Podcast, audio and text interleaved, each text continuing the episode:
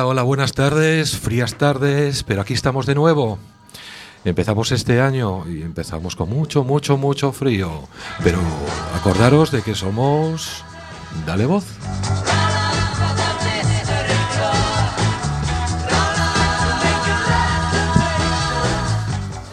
Hoy traemos muchas cosas. Traemos cosas y se me, se me vino a la cabeza decir frescas, porque seguimos con mucho frío.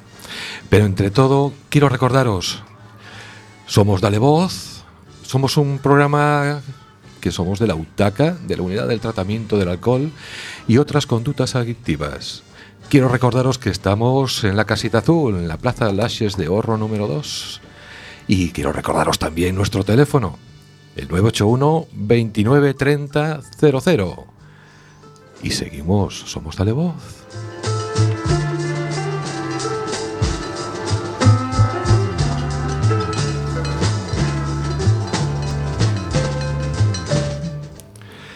Y ya no quiero. No quiero cansaros con más cosas. Simplemente quiero deciros que os deseamos un feliz año a todo el mundo. Que estábamos deseando volver y tan deseosos que vamos a empezar con nuestro sumario.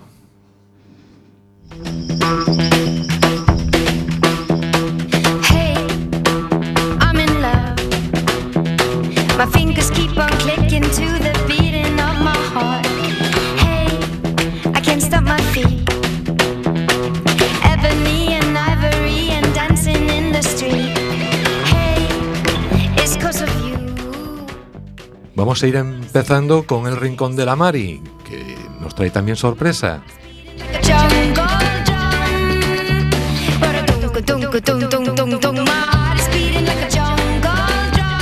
Continuaremos con Emilio Burgo y un nuevo Así te lo cuento.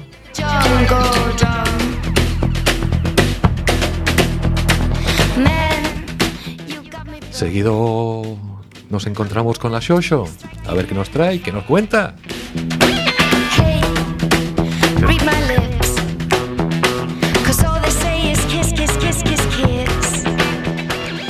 Like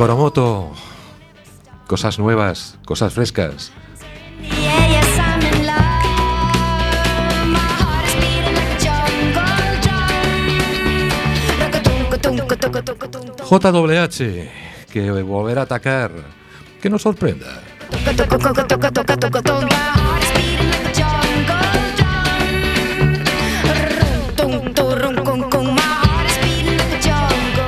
Y cerraremos con la sección de Ruperta. Impresionante, seguro.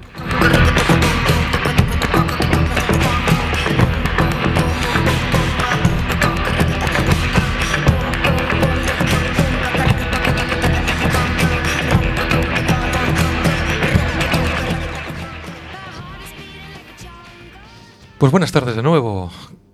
Vamos a saludar a la Mari. ¿Qué tal? ¿Cómo estás? Hola, buenas tardes. O algo más que congelado, ya no lo sé. Pero acuérdate de que el frío conserva. Se olvidó entonces de mí, ¿eh? Como los Reyes Magos. Nah, seguro que no, hombre. Yo te veo igual que el año pasado. Perfecta. Estupenda. Genial. Cuéntanos, Mari, ¿qué nos traes hoy? Una sorpresita. Vamos a hacer una entrevista un poco. Es- a ver, el tema de, de la entrevista, mm, bueno, tiene que ver con temas judiciales, que podría ser muy normal, pero bueno, posiblemente lo que la haga diferente sea el perfil de nuestra invitada. Con esto ya digo que es mujer. Pero vamos a empezar entonces. Vamos allá. Hola, Niceto.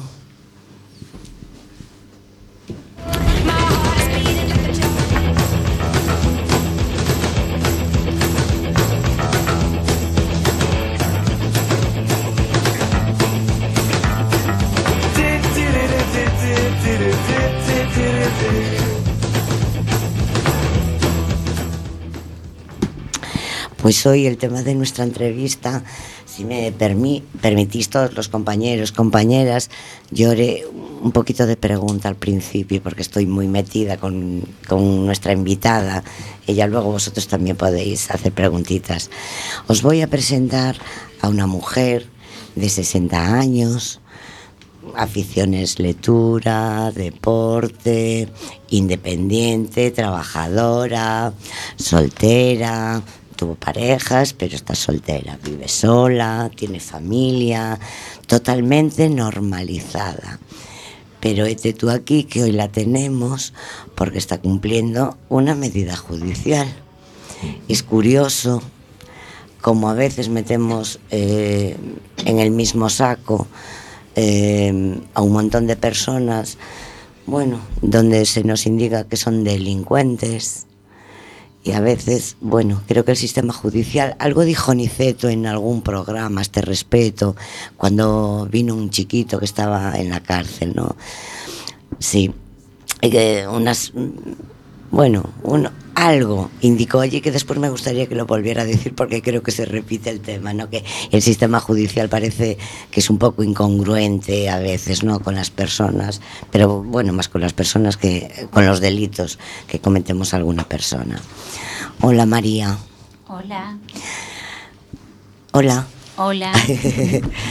María está cumpliendo una medida de seguridad en nuestro centro está cumpliendo unas cuantas jornadas en beneficio de la comunidad por un delito que ella asume, vale, no quiso ni defenderse para acabar todo el proceso judicial que le estaba era un quebranto de cabeza para ella.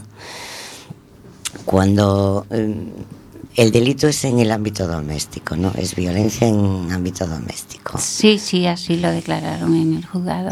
Vale. Su, su familia, ella deja toda su vida para cuidar a su madre. ¿Vale? Su casa, su trabajo, todo se desplaza del lugar y va a cuidar a su madre porque estaba enferma. Y este tú aquí, bueno, madre con unas características con unas determinadas enfermedades que las hace especial en el cuidado. ¿no? Eh, a los pocos meses, un, un vecino la denuncia y este tú aquí que llega al juzgado con todo el revuelo que esto supone. Sí, sí. Vale, entonces se vio tan perdida que ella prefirió no defenderse, no que no se celebrara juicio y que las partes llegaran a un acuerdo a pesar de que eh, su familia quería pues testificar, iba a testificar a favor de ella, no quiso ni llegar al juicio. Asumió una culpabilidad que no se llegó a demostrar, pero que ella la asume para mm, acabar con todo el proceso judicial y poder seguir adelante un poco con su vida. Esto implica una orden de alejamiento, de madre, y toda la familia y, y bueno, y tiene que volver a empezar. María, ¿qué supuso para ti todo este mm, drama, todo este proceso? Pues supuso un disgusto tremendo, que creo que lo de las denuncias se está sacando un poco de contexto, que ahora ante la mínima pues ya se va a denunciar y creo que eso no beneficia a nadie ni a la justicia que la están construyendo para casos importantes. Y bueno el disgusto que a mí me supuso fue horroroso. Y claro eso ya te queda ahí para toda la vida no es un antecedente que te queda ahí que te puede perjudicar en muchas cosas. Entonces yo creo que bueno está bien denunciar cuando hay pues una base tenemos que, que mirar pues defender a la gente mayor, a los niños, a, bueno, a quien lo necesite, pero tampoco no pasarse de la... Esto lo dice porque la denuncia lo puso un vecino, no ningún familiar ni sus hermanas, que son las que ahora están asumiendo el cuidado de la madre. Por supuesto, cuando ella asume culpabilidad sabiendo que le va a perjudicar en todo, es decir, a la hora de la herencia, pues por la haber asumido una responsabilidad, una culpabilidad, toda herencia a la que ella tuviese derecho, sus hermanas podrían opinar algo y no tener derecho a esa herencia, precisamente por el maltrato que en, en la teoría vio este vecino, que después ni testificó tampoco, pero bueno, estas cosas que pasan. ¿Tú crees que si fueras un hombre esto pasaría también? Mm, yo creo que no. Sinceramente creo que no. Que todavía están mejor considerados que nosotros y que a los hombres se les da más licencia para todo. Y si le pega un grito a su madre, que fue lo que hice yo, nada más, pues ¿qué se le pasa? Bueno, pues se lo pegaría porque se lo tenía que pegar, en cambio yo, pues no. Mm, Quiero relacionar, porque claro, ella está allí cumpliendo los trabajos en beneficio de la comunidad. Ella en su momento asumió que había recurrido un poco al alcohol para evadirse un poco de la situación sin tener un problema de alcohol grave, sí pudo tener un determinado consumo perjudicial, que posiblemente este la afectara a la hora de mm, la fuerza del grito. Ella no considera que sea un maltrato, su familia tampoco. Pero bueno, todo el desajuste que se produjo en su vida, ella tuvo que romper con toda su vida. Tenías, fue la mujer independiente de la casa, de toda la familia. Mm, se fue lejos, estuvo a puntito de casarse. Sí, Sí, sí, y casi lo dejas en altar, en el altar. pues sí, cuando era muy jovencita me di cuenta que me estaba equivocando y ya con los regalos de la boda en casa pues hablé con él y le dije que yo no, bueno, él también se daba cuenta de que yo no no era todo lo feliz que tenía que ser, entonces pues eso en mi familia, en el entorno, pues también ya me dejó ahí como un poco cuidado con esta que hace cualquier cosa, ¿no? Te, te alejó un poco tu familia Sí, a raíz sí. de esta decisión. Sí, sí.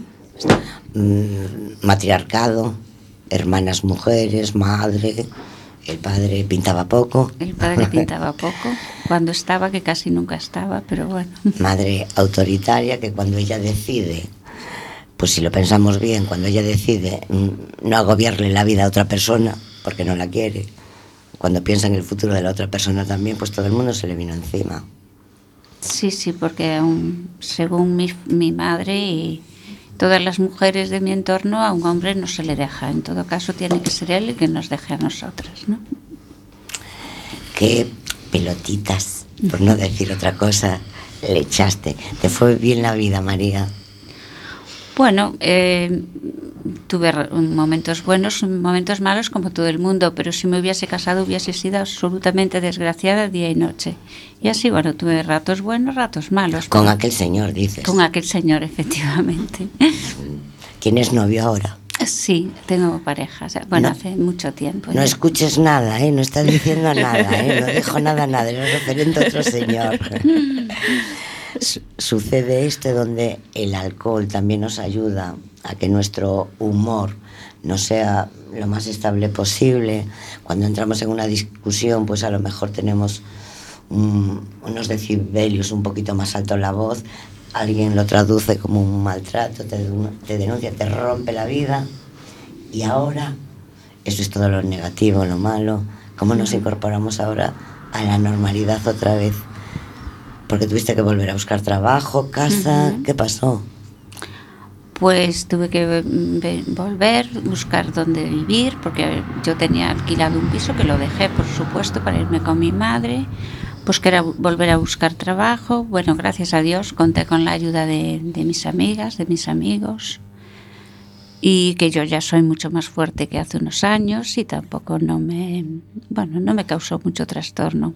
Ya conozco mucha gente y, y gracias a Dios la gente que me conoce de verdad, pues pues supo que, que, que podían ayudarme, o sea que confiaron en mí y me ayudaron muchísimo. Que creo que te quieren hacer una pregunta por sí, allí. hola. Eh, quería, a ver, una mujer eh, en cualquier época, ahora o antes, eh, que decide en esas circunstancias no casarse, eh, se convierte en una mujer a la que el resto le tiene miedo, más allá de, de criticar, ¿no? De porque te casas te vas a quedar sola el resto de tu vida y todo esto. Pero ¿cómo te afecta eso en tus relaciones eh, posteriores, no solamente con tu pareja actualmente, sino con las- el resto de las mujeres o familiares que tienes alrededor? eh, el que hayas tomado esa decisión porque no es fácil. Porque te van a decir, te vas a quedar sola, te vas a quedar para vestir santos, como dicen por ahí. ¿Cómo te afecta y cómo te cambió eso ahorita? ¿Te hizo más fuerte? ¿Te hizo más decidida? O Me hizo más fuerte, pero también tuve que aguantar pues que mucha gente se apartara de mí así descaradamente, tanto hombres como mujeres, ¿eh? no solo no solo mujeres, más mujeres que hombres, curiosamente. Claro, porque te ven como una paria. ¿no? Efectivamente. No creo que tenga un miedo a ese perfil de mujer. Me refiero a miedo en el sentido que es una mujer de armas tomar, muy decidida, no, no, No. cualquiera. Hombre, ahora mejoró un poco y casi Claro. mejor que nos consideren así, pero, Claro. pero antes era rara. Si no Sí, sirves sí. para casar, no, sirves servías para, nada. Claro. Y esta mujer tiene una cotización, eh, una vida laboral que no la tiene mucha gente. Tiene muchos años cotizados, fue independiente, se buscó la, la vida como pudo, a pesar de todo eso. Bien es cierto que lejos, lejos del entorno familiar. Sí, lejos sí, porque allí me sería mucho más difícil. Me sería muchísimo, muchísimo más difícil. integrarte. Ahora cambió un poco ese tema. No sé si alguien le quiere hacer alguna otra pregunta. Hola María, buenas tardes. Buenas tardes. Lo que estás es sufriendo uno de los muchos de los muchos agujeros que tiene la justicia en España. La verdad es que es triste que uno tenga que decir soy culpable para que no le caigan más los trastos encima. Eso sí que es triste. Pero muchos dicen que lo que no te mata te hace más fuerte, pero se sufre. Sí, sí. ¿Tú ahora cómo te encuentras? ¿Estás animada? ¿Estás...? Sí, sí, estoy animada, estoy fuerte. Y bueno, a sufrir también, también se aprende a, a que te duela menos. ¿m? Claro que Con sí. los años a que te duela menos. No es que no sufras, pero ya no te duele tanto. Entonces, bueno, yo ahora me considero una persona dentro de lo que cabe bastante feliz. Jolín, pues me alegro. Me Gracias. alegro que sea así. Gracias. Eh, Esta incongruencia judicial, ¿no? Que a veces Sí. Que sí sí es cierto que ella asume una culpabilidad y con lo cual está asumiendo una medida de seguridad, una pena, una condena que tiene que afrontar y poco podemos decir. Pero sí es cierto que el- la condena que ella está cumpliendo, la medida de seguridad que ella está cumpliendo, em, por mi trabajo veo que es igual que la de aquel otro que anda mil veces con el carnet sin conducir, con mil accidentes, reincidente, controles de alcoholemia positivo, peleas, robos. Es la misma pena. Por eso decía que a veces en un mismo saco se nos cataloga, se nos puede catalogar a todos de delincuentes cuando creo que mm, es que estas medidas de seguridad muchas veces no sirven ni para reinsertar si realmente hubiese un problema. Cuando nos tratan a todos igual. Estoy recordando lo que pasó en San Xenxo de, aquel, de ese hombre que pegó a dos mujeres Ajá.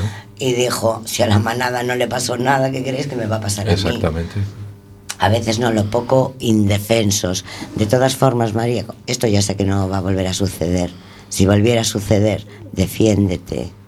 Ujú. Ya tienes eh, conocimientos, ya conoces el procedimiento y ya conoces también tu fortaleza. Defiéndete, aunque pierdas el suspiro en el intento.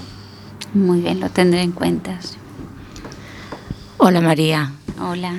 Eh, mm, escuchando tu trayectoria de vida, que has sido una mujer independiente, fuerte, que has afrontado tus problemas, tú has salido sola adelante, porque yo pienso que tu familia no había un matriarcado, era una familia machista, más que un matriarcado, era machista.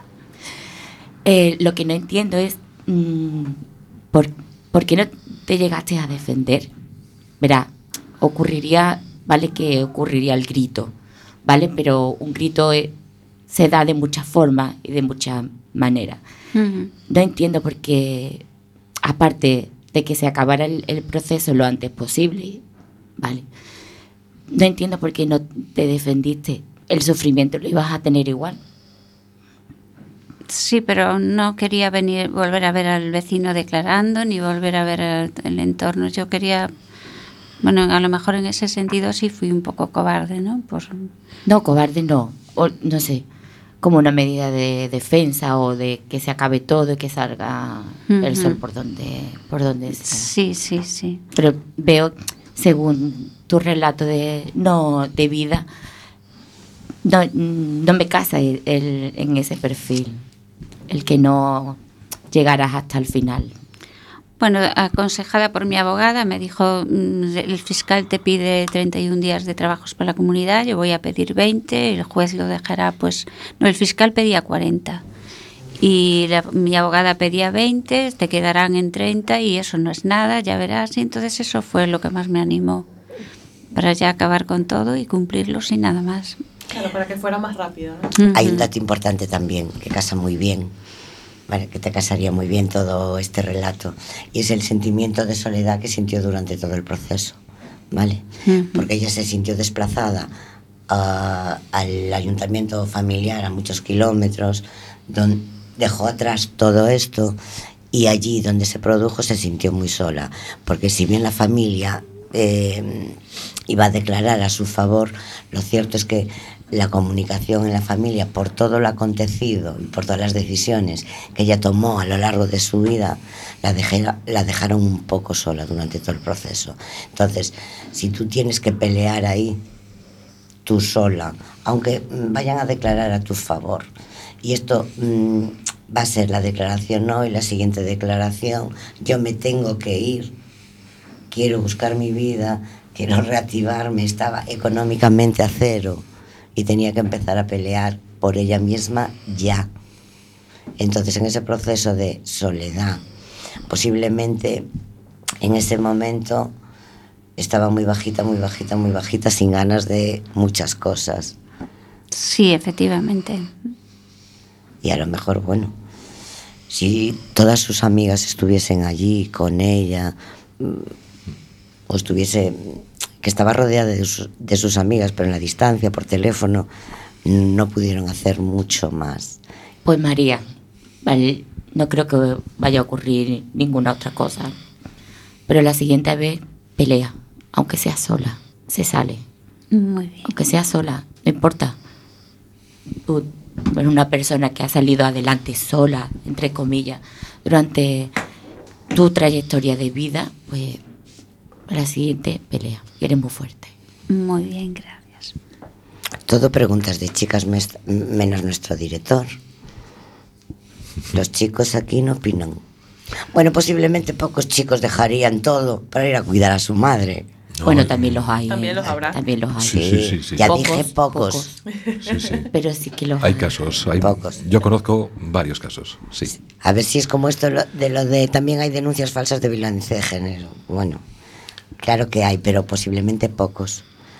Decidieron que fuera, eh, bueno, ella decidió también, porque era la soltera, to- todas estaban casadas, y entonces, bueno, a la que más machacaron también es la que más dio. No sé si hay muchos hombres que tomen esa decisión, aunque haya alguno.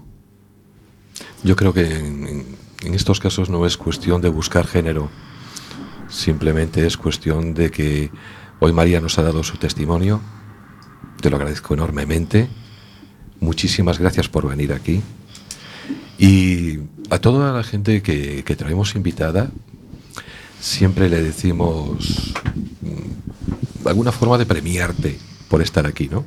Y le decimos que, que escoja una canción, algo que te guste, y veremos si nuestro técnico nos la puede poner.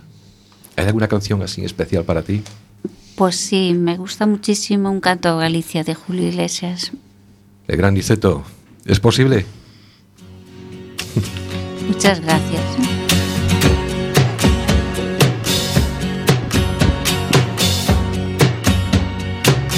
Eu quero che tanto E ainda non o sabes Eu quero che tanto terra do meu pai Quero as túas ribeiras.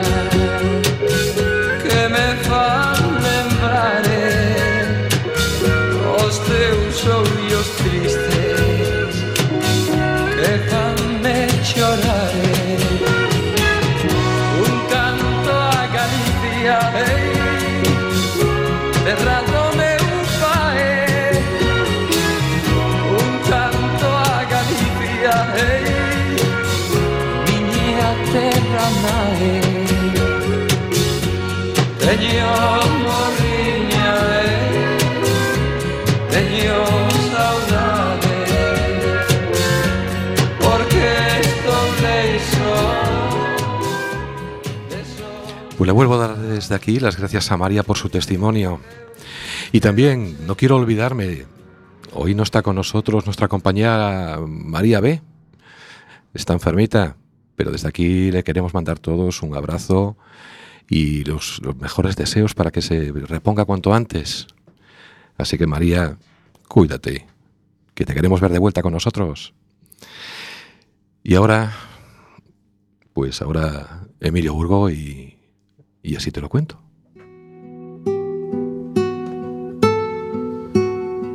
Si me das a elegir entre tú y la riqueza, con esa grandeza A veces, a veces soñamos despiertos.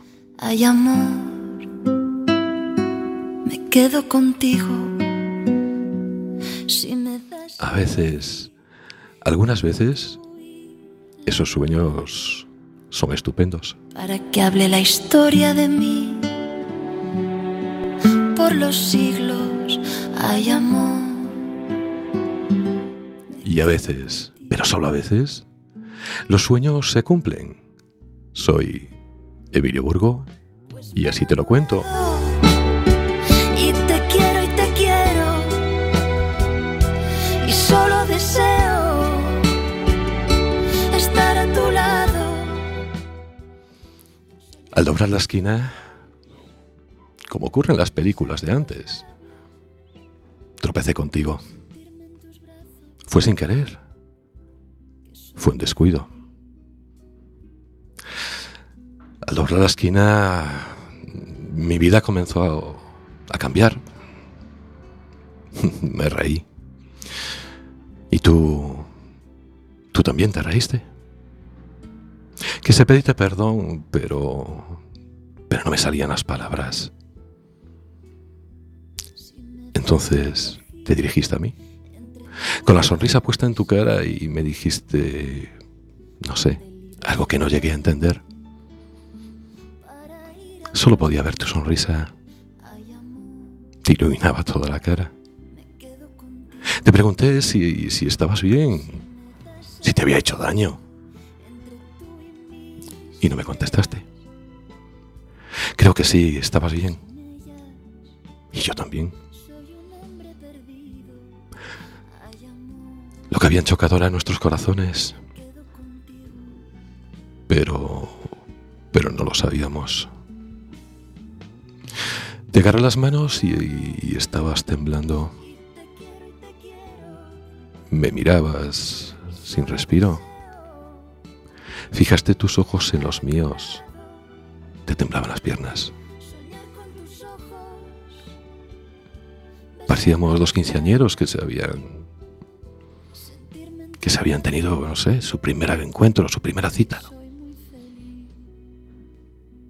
Solo se me ocurrió señalarte la cafetería de esa calle y sin más palabras asentiste con la cabeza. Pedí un café y tú, sí, tú seguías sin hablar. Miraste al camarero y asentiste de nuevo. Seguíamos mirándonos sin descanso. Me dabas paz. Nos trajeron los cafés y vaciaste con lentitud el sobrecito de azúcar en tu taza.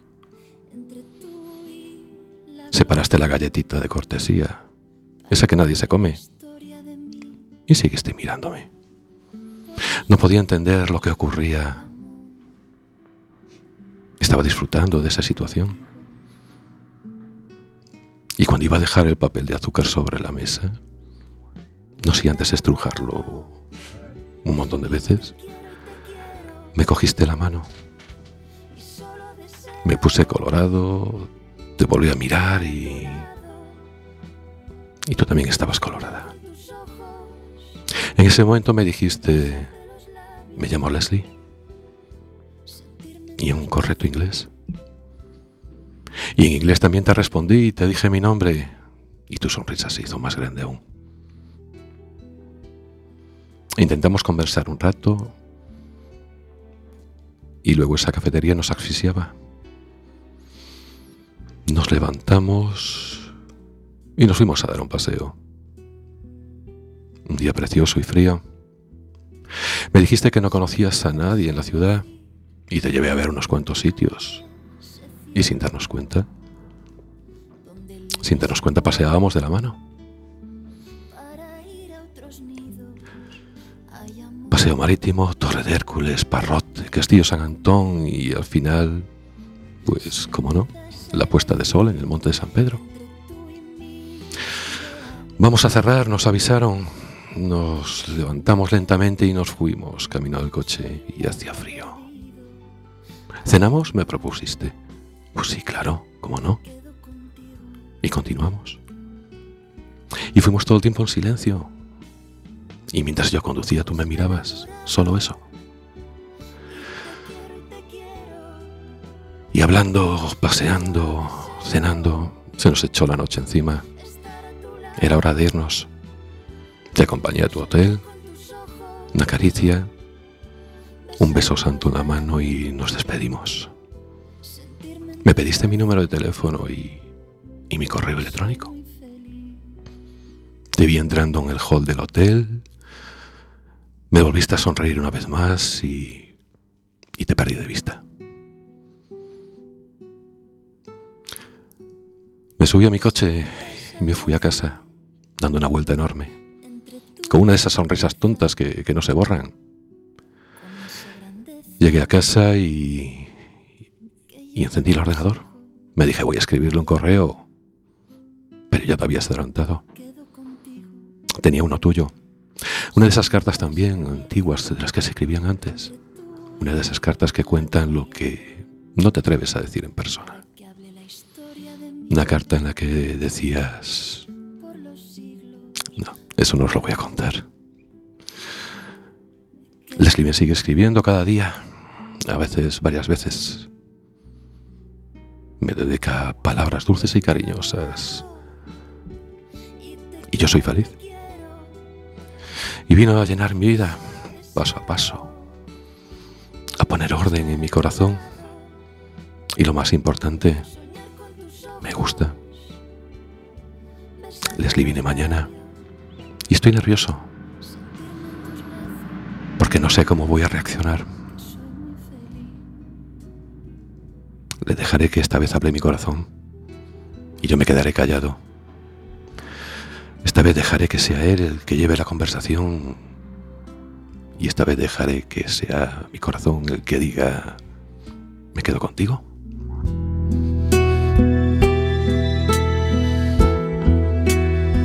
Si me das a elegir entre tú y ese cielo, donde libre es el vuelo para ir a otros nidos, hay amor, me quedo contigo. Continuamos con la Shosho. Si es que estás. ¿Estás? Estoy. Me parece muy bien. ¿De qué nos vas a hablar hoy? Bueno, pues yo mm, esta vez mm, le voy a poner nombre a mi sesión. Mi sesión se va a llamar ¿Estamos locos o qué? ¿Estamos locos o qué? Mm. ¿Y estamos locos? ¿O estamos Pues o qué? estamos mm, locos, sí. Estamos muy locos. Pues adelante, cuando quieras. Pues muy bien.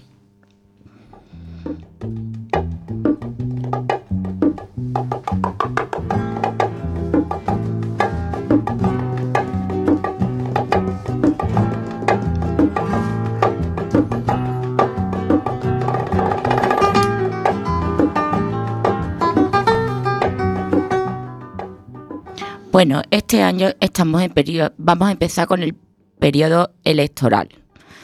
En el 2019, en los ayuntamientos, ya se ha podido, mm, hemos tenido mm, la ocasión de ver en ciertas ciudades, sobre todo en Vigo, el derroche de luz y de bombillas y de alumbrado para, para la Navidad. Así ha sido casi en todas las las provincias. Bueno, me voy a dedicar, mm, pues eso, a, cotillear lo que van a hacer los partidos mm, para ganarse la alcaldía de las ciudades y las barbaridades que, hacen, como por ejemplo el carril bici que han hecho en Coruña, que es impresionante. La mamarracha de carril bici que han hecho en Coruña.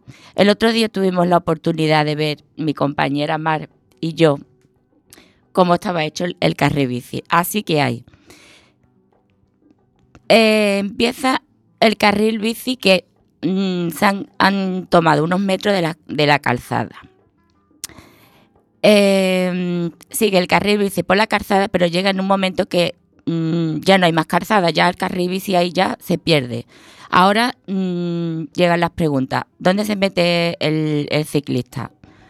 Por la, por la acera, sigue por entre los coches. mm, no sé. Yo creo que primero tendríamos que saber convivir los, los vehículos que van por, por la carretera con los ciclistas, porque no, no sabemos convivir viandantes, ciclistas, motoristas, los vehículos de cuatro ruedas, no sabemos.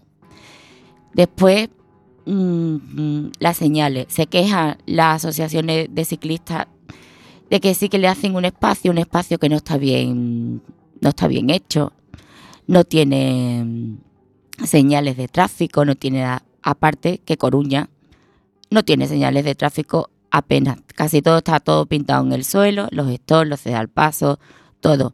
Coruña es muy pequeñito y se circula, se conduce mm, peor que en, Madrid o en Barcelona. Es horroroso, horroroso. Yo no sé, supongo que será todo para ganar votos, para gastarse el dinero de alguna manera, para ver que la ciudad está, mm, bueno, quiere estar a la altura de otras grandes ciudades, pero yo creo que no, que todavía nos queda mucho por, por aprender de muchas otras ciudades.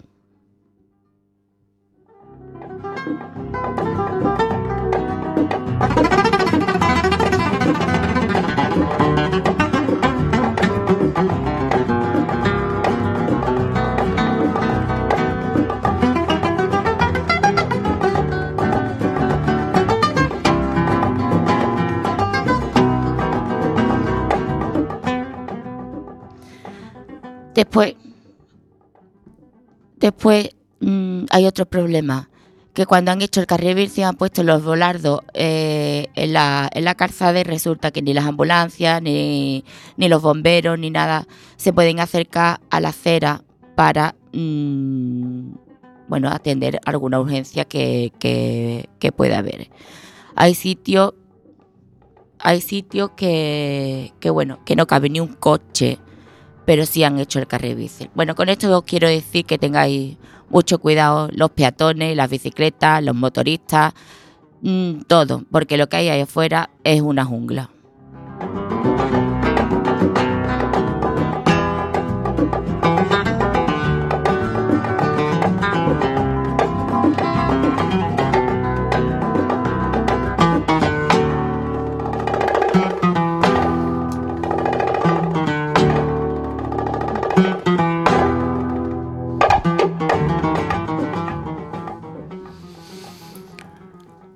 Continuamos sin pausa, pero también sin prisa.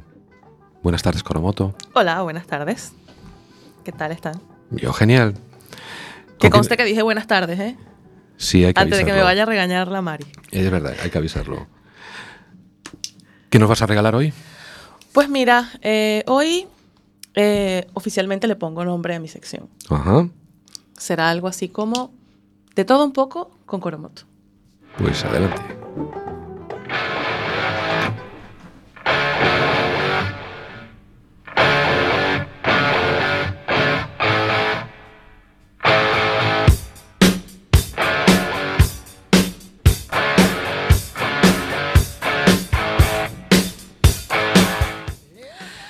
En este momento, eh, a ver, eh, el tema de hoy va a ser como mm, consecuencia de algo que escuché en estos días en el, autobús. Iba en la mañana, de lo más tranquila, y veo a unas chicas eh, en la parada haciéndose unas fotos. ah, tempranito, a las ocho y media de la mañana, tomándose fotos, y yo con aquel frío que no sería capaz ni siquiera de sacar la mano del, guante.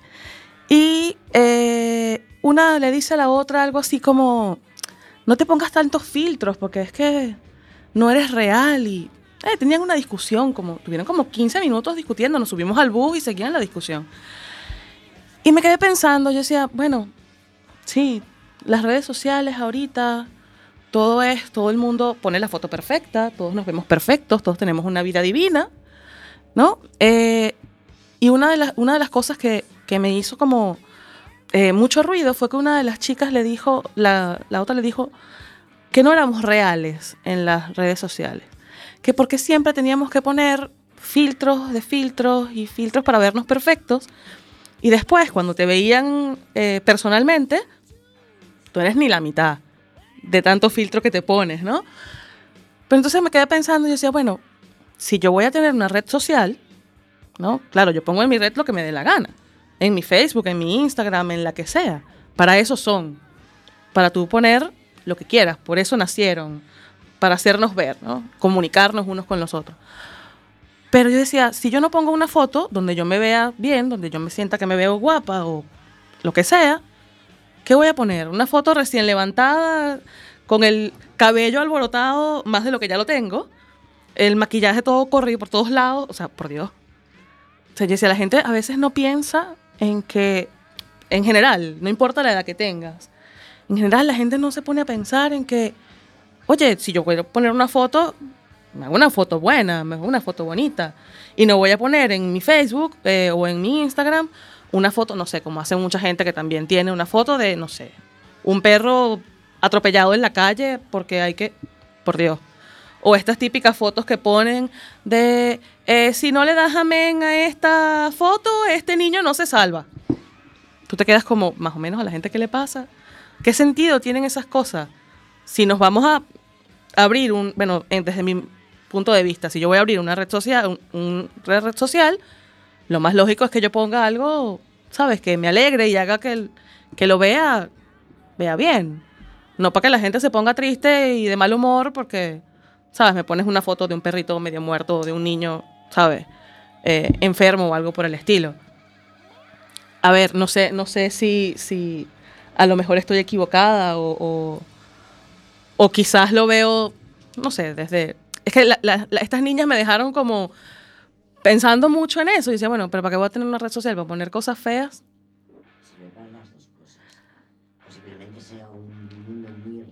El que nosotros plasmemos de nosotros mismos. Pero sí es cierto que a través de las redes sociales también nos hacemos mucho más conscientes de realidades crudas. Y es cierto que no hay que estar poniendo ahí pues al niño en malas circunstancias o al perro no sé qué. Eh, esta comparación Claro, es odiosa. Pero sirve para las dos cosas para que conozcamos también otros conflictos, otras situaciones y seamos un poquito más conscientes de la realidad que tenemos. Después otra cosa es el mundo de Yupi que nosotros ponemos en, en las redes sociales, donde todo no, nos va happy. Estoy súper enamorada, soy súper guapa, súper mona. Bueno, si te ayuda a ser feliz, olé. Si lo que te, lo que te estás es autoengañando, pues no lo sé. Pero para las dos cosas sirve. Claro. Ya en el mundo de Yupi, yo que soy muy enamoradizo siempre tengo estado soltero porque si quiere caer otra y picar, pues bueno, no, no pasa nada. Nah. Y lo otro que Sin las hacerse redes- propaganda él, ¿eh? las redes sociales, el dinero que mueven, también hay que considerarlo y yo desde aquí promuevo que hagamos influencer a, a, a Coromoto. Desde aquí que le den a follow, a seguir, bien, que pinchen, dale a like, a ver si cobra un sueldito de 3.000 a 10.000 euros y, Uy, no estaría y nada nos mal, costea ¿eh? unas vacaciones. Claro. Yo, yo doy, un pulpito, una cosa, nos comemos. yo doy fe de que es una mujer independiente, fuerte, trabajadora, comunicativa, alegre, positiva. Ya lo de guapa o no, es que si digo que es muy guapa van a decir que vaya a decir esta. Mm, Dejo lo de la belleza para que cada cual la interprete en cuanto la conozcan.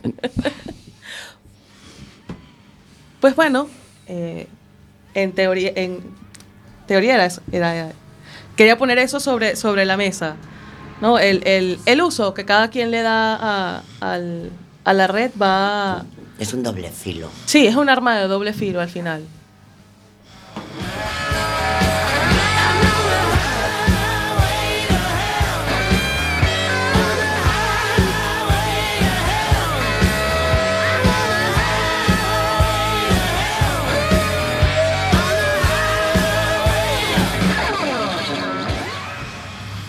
Pues muy bien, muy bien. Buen estreno. Señor JWH, Hola, buenas, amigo. ¿estás ahí? Claro que estoy aquí. Pues adelante con lo tuyo.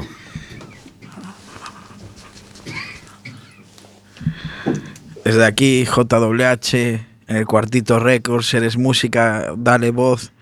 Vamos a desear que empecemos todos bien el año. Espero que se hayan portado bien con vosotros y hayáis tenido algún presente y que el presente que venga y el futuro sea lo mejor y lo más agradable posible. Eh, iba a empezar por el principio, ahora pi- empiezo por el final. Eh, me gustaría hacer una reseña a par de DJs coruñeses, Manu M y Nox Wagner. Han abierto canal en Spotify y les deseo lo mejor y con su tema Bailar, síganlos. Y el canal es en Spotify Demons Oficial de guion MONS oficial, obviamente. Eso ya no lo voy a deletrear porque ya supone demasiado trabajo para un vago. Y ahora me gustaría... No, dejémoslo claro, pues es casi. y ahora voy a poner un temilla y ahora os daré las pautas. Tienes que dejar a tus amistades. Tienes que quererte. Tienes que empezar a pensar lo que haces. Tienes que ser fuerte por los que te quieren y por los que no te quieren. Échale un pulso a tus adicciones. Échale cojones. Mira los ojos llorosos de tu madre. No se lo merece. No sobrevivirás sin dinero. El cielo negro se te caerá encima. Cobarde, con tu vida no puedes salir corriendo. Con todo ese peso, con todo lo que has hecho siempre para mantenerte vivo y ahora estás muerto. Te está venciendo, tienes que admitirlo, cabronazo, te está venciendo. No te acuerdas de quién eras. Tienes a la familia destrozada, quemando cachitos de su alma por ti, porque ahora eres una hoguera. Lo quemas todo y a cualquiera. En batallas contra ti mismo no hay una que no pierdas. Te reventaría la cabeza a puñetazos si no te quisiera. Mira mis ojos de guerrero. Tienes que dejar a tus amistades. Tienes que quererte. Tienes que empezar a pensar lo que haces. Tienes que ser. Bueno, este temita viene desde Victoria, País Vasco, a cargo del señor Gris de la gran SDJ Crew. Se llama Los Ojos del Guerrero. ¿Y por qué lo elegí? No sé, ya cuando lo escuché me enamoré de él. Aparte sacaron un tema casi a la vez que se llama Loco y pues me quedé loco con estas dos canciones, lo profundas que son. Eh, a ver, no os lo toméis radicalmente, tienes que dejar a tus amistades. Es una forma de decir que si estás en un entorno negativo y donde no te favorece, puedes variar, buscar otra gente, nuevos ambientes, ir moviéndote por la vida, ser consecuente siempre, en todo momento. Y los ojos llorosos de tu madre, que a partir de ahora solo sean alegrías, buenas bondades, buenos compromisos, fuerza, entereza y que este 2019 nos dé alegría para todos. Un beso desde aquí, JWH. Tienes que dejar a tus amistades. Tienes que quererte. Tienes que empezar a pensar lo que haces. Tienes que ser fuerte por los que te quieren y por los que no te quieren. Échale un pulso a tus adicciones. Échale cojones. Mira los ojos llorosos de tu madre. No se lo merece. Pues gracias, JWH. Bonito tema. Señora Ruperta, Buenas, ¿qué tal? por aquí andamos. Pues el tiempo es tuyo. Gracias. El JWH, baby. Soy Ruperta. Dale voz, Corona. Estoy loco por tus labios. Tanto los de arriba como los de más abajo. Cielo, eres un encanto, por cuales me decanto, sin sábana ni tela, que el manto de estrella contemple la escena. Vivo entre cemento, pero resulta salvaje el sexo. Policromático, rítmico, químico, besarte en el cuello y sentir tu olor. Me haces perder la razón, eres mi X y Y en cualquier ecuación. Me encanta nuestra unión, cuando ardemos en el fuego de la pasión. Arri, arri, arrímate mientras acaricio tu pelo. Siénteme bien adentro, que es allí donde te llevo. Bueno, hoy, hoy vengo.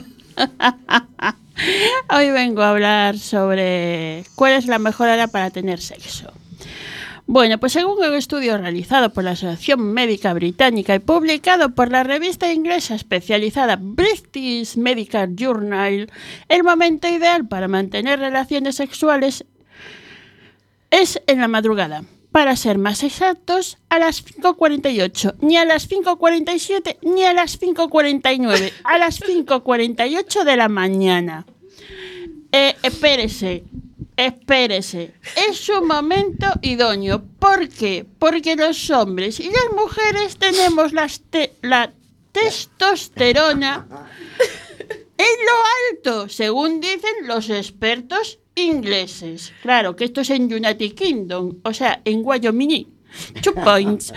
Pero claro, en España va a ser que no. En España va a ser que, que, no, porque con los pelos de punta, las lagañas, los caretos así de cromañón que tienen los tíos, en fin, con esas eh, que nos empezamos a rascar las barrigas, qué tal, qué cual, los niños, papá, mamá, mamá, papá, el desayuno, tal. Pero ¿cómo te vas a levantar a las 5.48 para el casquete mañanero? ¡Imposible!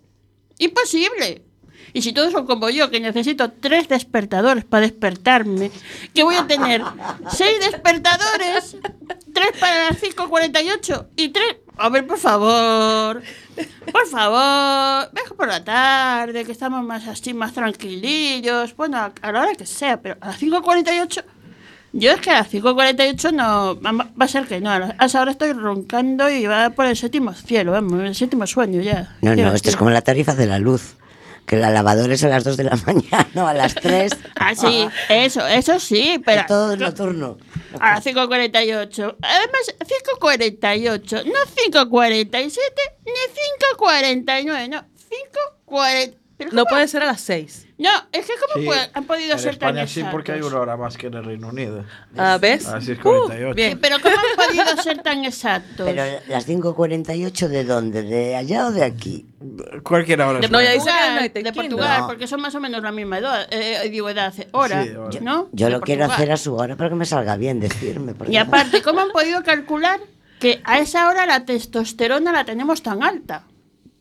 Entonces los besitos, los arrumacos, los masajes, los masajes tipo acordeón, que tanto yo hice hincapié por ellos, por Dios. Pero esos los que haces a lo largo del día, dices. No, para, para eh, el casquete mañanero. Pero eso lo haces todo el día y a las 5 y 48 mm, vas a lo que Pero vas. eso es el que te pillo que te mato. Es trabajar 24 horas.